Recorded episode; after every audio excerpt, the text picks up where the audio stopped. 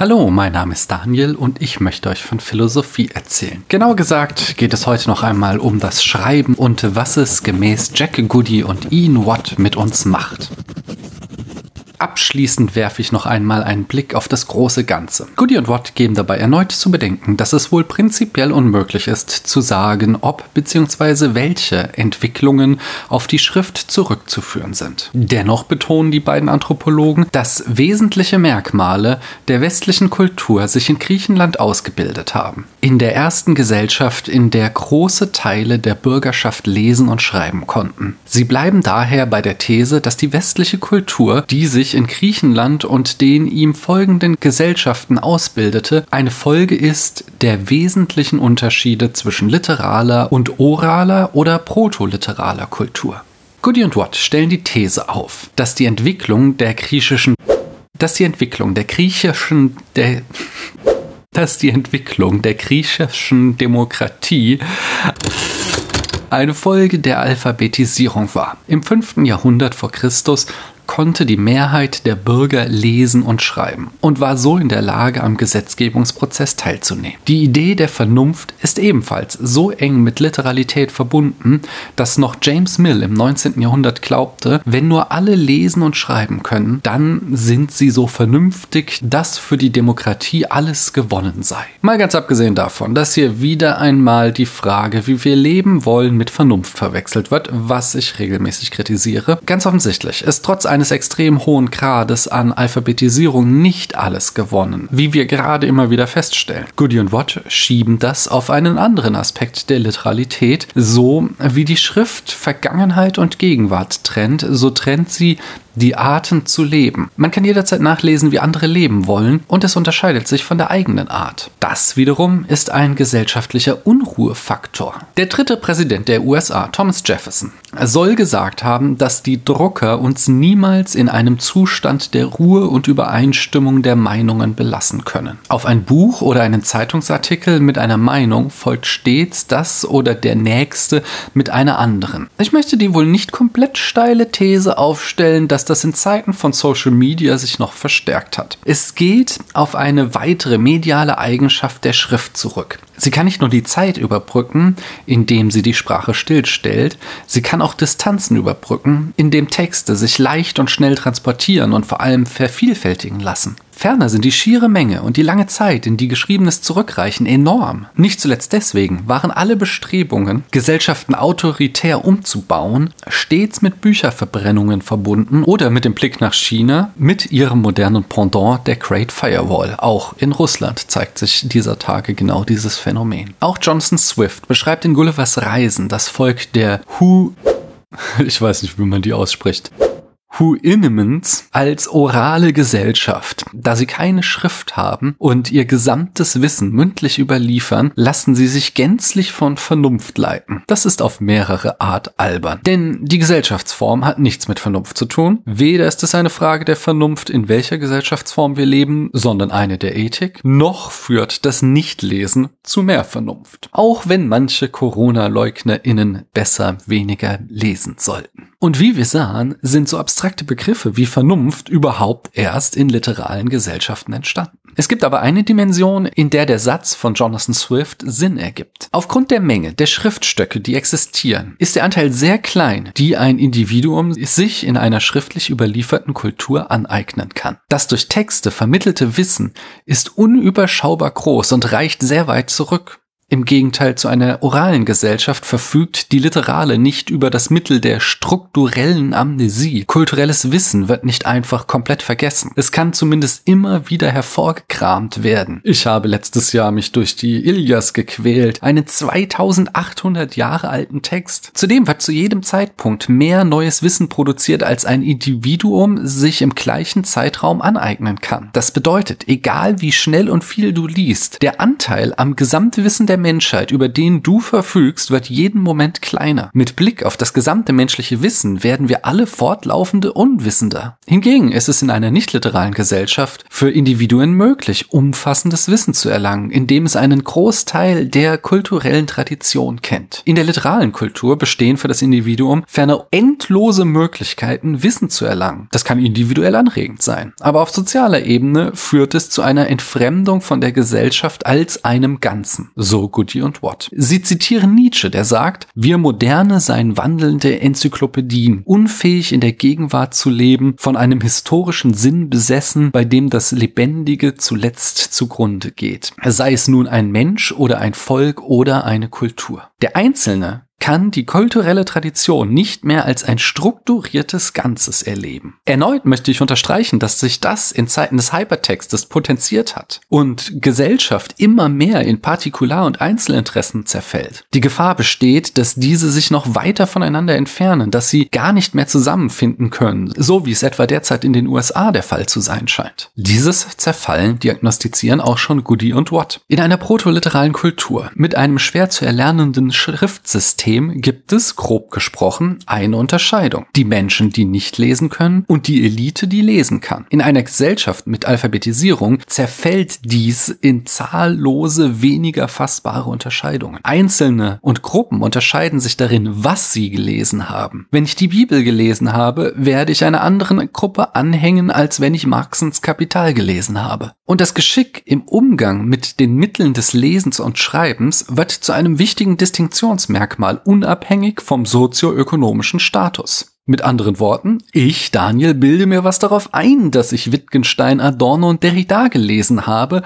während andere Menschen, die meiner sozioökonomischen Schicht angehören, sich mit Fifty Shades of Grey und Eat, Pray, Love zufrieden geben. Der Grad der Partizipation an der literalen Kultur hat Einfluss auf die Sozialstruktur einer Gesellschaft. Nicht ohne Grund erleben wir seit vielen Jahren regelmäßige Skandale rund um nicht ganz so ehrlich erworbene Doktorentitel Titel von SpitzenpolitikerInnen oder Bücher, bei denen nicht jeder Gedanke originellen Ursprungs war. Bücher zu schreiben und einen gewissen Bildungsgrad, also literalen Status zu haben, ist in der Spitzenpolitik ein Statussymbol. Goody und Watt geben aber zu bedenken, dass man diesen literalen Status auch nicht überhöhen darf. Denn parallel zur Schriftkultur bleibt ja die orale Kultur bestehen. So wird uns beispielsweise von den Massenmedien ein Bild des Konsums vorgegeben, an dem nur wenige komplett teilhaben können. Aber unsere oralen Primärgruppen bilden hierzu ein Korrektiv, indem sie uns auf den Boden der Tatsachen zurückholen, indem sie uns im persönlichen Gespräch klar machen können, dass es nicht schlimm ist, wenn wir nicht das fette Auto oder Penthouse besitzen oder regelmäßig Urlaub auf anderen Kontinenten machen können. Auch hier ist wieder spannend, wie sich wohl die neuen gewissermaßen proto-oralen Primärgruppen aus Social Media auf diese Gleichung auswirken. Mit erneutem Blick auf die US-amerikanische Spaltung hörte ich neulich den Podcast The Daily von der New York Times, in dem betont wurde, dass Menschen früher viel mehr regionale und lokale Diskurse führten, während heute in viel stärkerem Maße über Sachen wie den Supreme Court oder die Präsidentenwahl gestritten wird. Vielleicht geht mit der Möglichkeit, sich eine Primärgruppe in Social Media zusammenzustellen, das von Goody und Watt erwähnte Korrektiv verloren. Ich denke auch an den Konsum, der uns auf Instagram vorgelebt wird oder Menschen, die sich auf Telegram zusammenfinden, um sich zu erzählen, dass Corona nicht existiert. Bei Goody und Watt folgt dann einer der schwächsten Aspekte der Argumentation. Aber ich wollte ihn euch nicht vorenthalten, damit ihr euch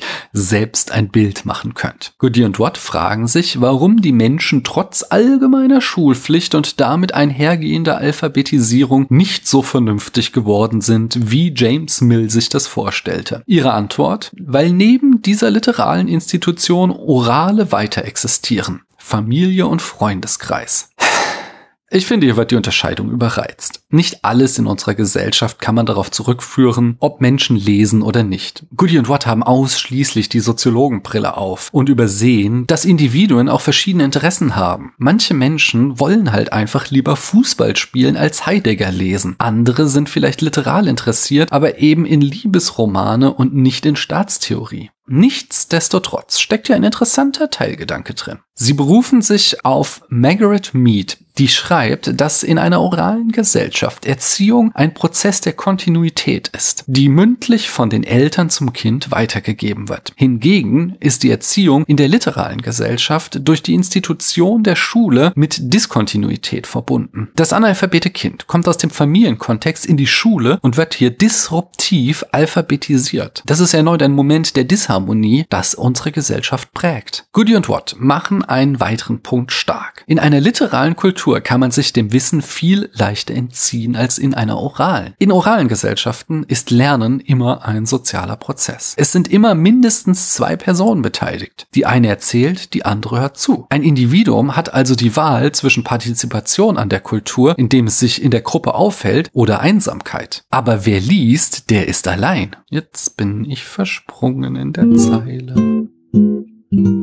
Sie zitieren Bertha Philpotts, die die isländische Literatur erforschte und sagte, der Buchdruck macht Wissen so allgemein zugänglich, dass wir leicht vergessen, dass er es auch leicht macht, sich dem Wissen zu entziehen. Hingegen saßen früher die Schäfer auf isländischen Gehöften abends zusammen und hörten zu, wie Literatur vorgelesen wurde. Sie hatten gar keine andere Wahl, als zuzuhören. So bildete sich eine isländische Kultur heraus. Ein anderer Aspekt ist, dass orales Wissen fast immer mit meiner unmittelbaren Lebens Lebenswelt zu tun hat und somit viel näher an mich rankommt. Literales Wissen ist in der Regel wesentlich abstrakter, weiter weg von der Alltagserfahrung. Das zeigt sich schon in Aristoteles Syllogismus, der in seiner Formalisierung einen Abstraktionslayer in die Sprache einbaut. Ich muss einen Schritt zurücktreten und mir die sprachlichen Strukturen anschauen, nicht bloß auf den Inhalt hören. Diese Abstraktion kann dazu führen, dass literales Wissen auf die Rezipientinnen eine viel oberflächlichere Wirkung hat. Dieser Effekt zeigt sich auch,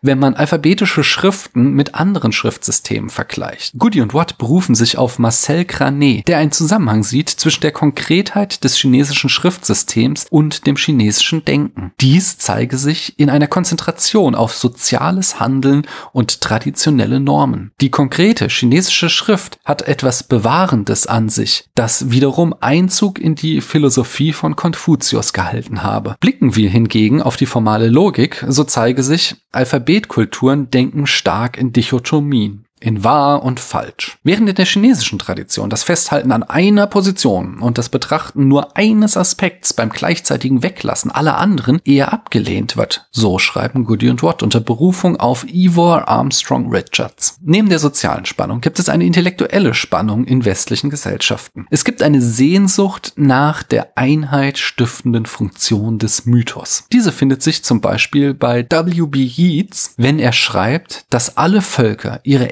Einheit einer Mythologie verdanken, die sie mit Feld und Berg verbindet. Dieser Wunsch nach dem Mythos sehe ich auch oft auf Social Media, wenn in rechtsextremen Kreisen einer Zeit nachgetrauert wird, in der weiße Deutsche angeblich noch komplett unter sich waren und Frauen nichts zu sagen hatten, wenn Blut und Boden beschworen werden. Goody und Watt sehen diese Sehnsucht in einer Tradition seit Platon, dessen Position wir schon besprachen. Es gebe eine sehnsüchtige Bewunderung der Gebildeten für die einfache Lebensart der der Bauern und Bäuerinnen. Rousseau schwärmte vom edlen Wilden und der Kontrast zwischen einem Intellektuellen, der nicht mit dem Leben klarkommt, und einem Analphabeten, der mit beiden Beinen fest auf dem Boden steht, finde sich sowohl in Don Quixote als auch in Krieg und Frieden. An dieser Seite finde ich die Analyse zu einseitig. Es gibt diese Sehnsucht nach dem einfachen Leben, die romantische Vorstellung von oralen Gesellschaften, in denen das Leben einfacher ist als in unserer komplexen literalen Gesellschaft. Aber ich sehe nicht, dass das ein Bild ist, das allein oder überwiegend durch die Alphabetschrift erzeugt wird. Außerdem gibt es genauso die Darstellung vom Bauern als einfältigen Tölpel.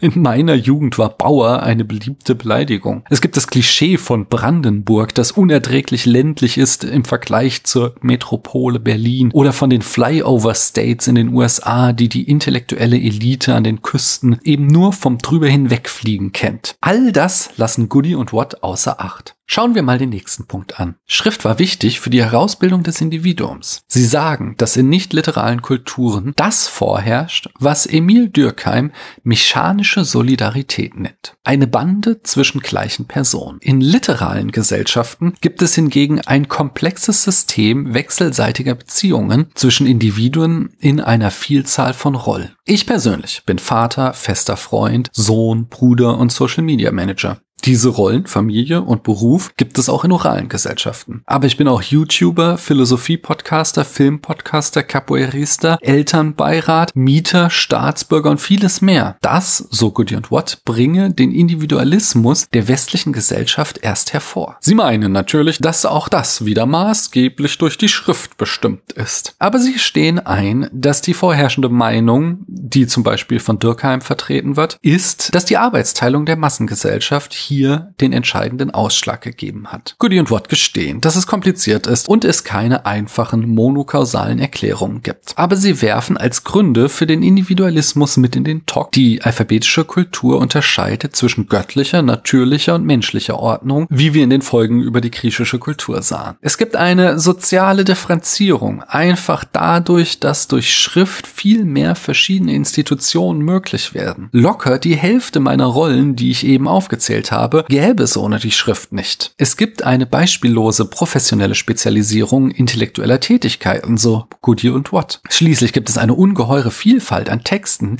die ich lesen kann und was ich gelesen habe, prägt mich und unterscheidet mich zugleich von anderen Mitmenschen meiner Gesellschaft. Andere Faktoren haben zur Individualisierung beigetragen, so Goodyear und Watt. Aber die Schrift hat eine wichtige Rolle gespielt. Dadurch, dass sie die Worte vergegenständlicht und feststellt, lassen sich bedeuten Bedeutungen länger und gründlicher prüfen, als es bei flüchtigen gesprochenen Worten der Fall ist. Das fördere privates und individuelles Denken. Tagebücher ermöglichen es dem Individuum, seine oder ihre Erfahrung zu vergegenständlichen und vor der Umbildung des Gedächtnisses zu bewahren. Veröffentlichte Tagebücher zeigen die Unterschiede zwischen dem eigenen Leben und dem Leben einer anderen Person. Schon in Platons Dialogen lassen sich individuelle Verhaltensunterschiede ausmachen, sagen Goody und Watt, aber sie werden hier nicht konkret. Meine Interpretation nach geht es darum, dass Platon in seinen Dialogen viele verschiedene Menschen auftreten lässt, die verschiedene Arten zu argumentieren aufzeigen. Ich nehme an, darauf beziehen sie sich. Seit dem Mittelalter gab es autobiografische Schriften, die uns das persönliche Denken einzelner Individuen vor Augen führten. Aber der wichtigste Punkt ist und bleibe, dass das Individuum bewusst oder unbewusst eine persönliche Auswahl treffe aus den Ideen und Einstellungen, die es sich angelesen hat. Das wird begünstigt dadurch, dass die Aneignung des Wissens viel stärker Sache des Individuums ist als in einer oralen Kultur. Diesen Abschnitt enden die beiden mit einer falschen Voraussage. Neuere Kommunikationsmedien wie Rund Rundfunk, Film und Fernsehen, wir befinden uns in den 60er Jahren, denkt daran, die wieder viel mehr Aspekte mit oralen Gesellschaften teilten, könnten dazu führen, dass unsere Gesellschaft wieder homogener, weniger individualistisch und geschlossener würde. Das ist natürlich geprägt vom massenmedialen Geist des 20. Jahrhunderts. Das Internet war hier der große Game Changer und hat Dissens und Individualisierung noch potenziert. Beispielsweise war in meiner Jugend ein wichtiger Identifikationsfaktor, welche Musik man hört. Das führte zu einer Ausdifferenzierung der Jugendkultur. Bei meinem Teenagerkind erlebe ich jetzt, dass viel wichtiger für die Identitätsstiftung ist, welchen StreamerInnen und YouTuberInnen man folgt. Und da dieses Feld viel stärker ausdifferenziert ist als die verschiedenen Musikrichtungen findet gewissermaßen eine Hyperindividualisierung der Jugend statt. Bringen wir das hier zum Ende. Goody und Watt geben schließlich noch einmal zu bedenken, dass ihre Position nicht unumstritten ist und dass zum Beispiel anthropologische Linguisten wie Dorothy D. Lee und Benjamin Lee Worf vielmehr die Eigenschaften der indoeuropäischen Sprachenfamilie als wichtigen Faktor für viele Entwicklungen der westlichen Gesellschaften heranziehen und der Schrift nur eine untergeordnete Rolle zuweisen. Goody und Watt möchten mit dem Fokus auf die Schrift auch dem Eindruck entgegenwirken, dass die Entwicklung des griechischen Denkens, die zur Logik von Aristoteles führte, nur die Leistung eines außergewöhnlichen Individuums war. Sie zitieren John Locke. Es ist nicht so, dass Gott den Menschen bloß als ein zweibeiniges Wesen geschaffen hat und es Aristoteles überlassen hat, ihn zu einem rationalen Geschöpf zu machen. Vielmehr bewirkt die Schrift das, was Max Weber formale Rationalität nannte und das er für das wesentliche Unterscheidungsmerkmal der westlichen Kultur hielt. Nach Weber haben Menschen eine substanzielle Rationalität. Alle Menschen können potenziell rational handeln. Wird diese Rationalität institutionalisiert, in rational festgelegte Normen gegossen, in Gesetze, Verordnungen und Vorschriften, dann wird sie formale Rationalität und unterscheidet sich von gesellschaftlichen Strukturen, die auf persönlichen, religiösen, traditionellen oder charismatischen Bindungen beruhen. So, das war's. Das war meine Serie zur Schrift und wie sie unser Leben und Denken veränderte und noch heute prägt. Ich hoffe, sie hat euch gefallen. Hinterlasst mir gerne einen Kommentar auf privatsprache.de, schreibt eine Rezension auf Apple Podcast oder gebt mir einen Kaffee aus. Den Link findet ihr wieder in den Show Notes. Hier geht es als nächstes mit einer Folge zu Aristoteles weiter, die schon im Kasten ist. Ich danke euch, dass ihr mir eure Zeit geschenkt habt.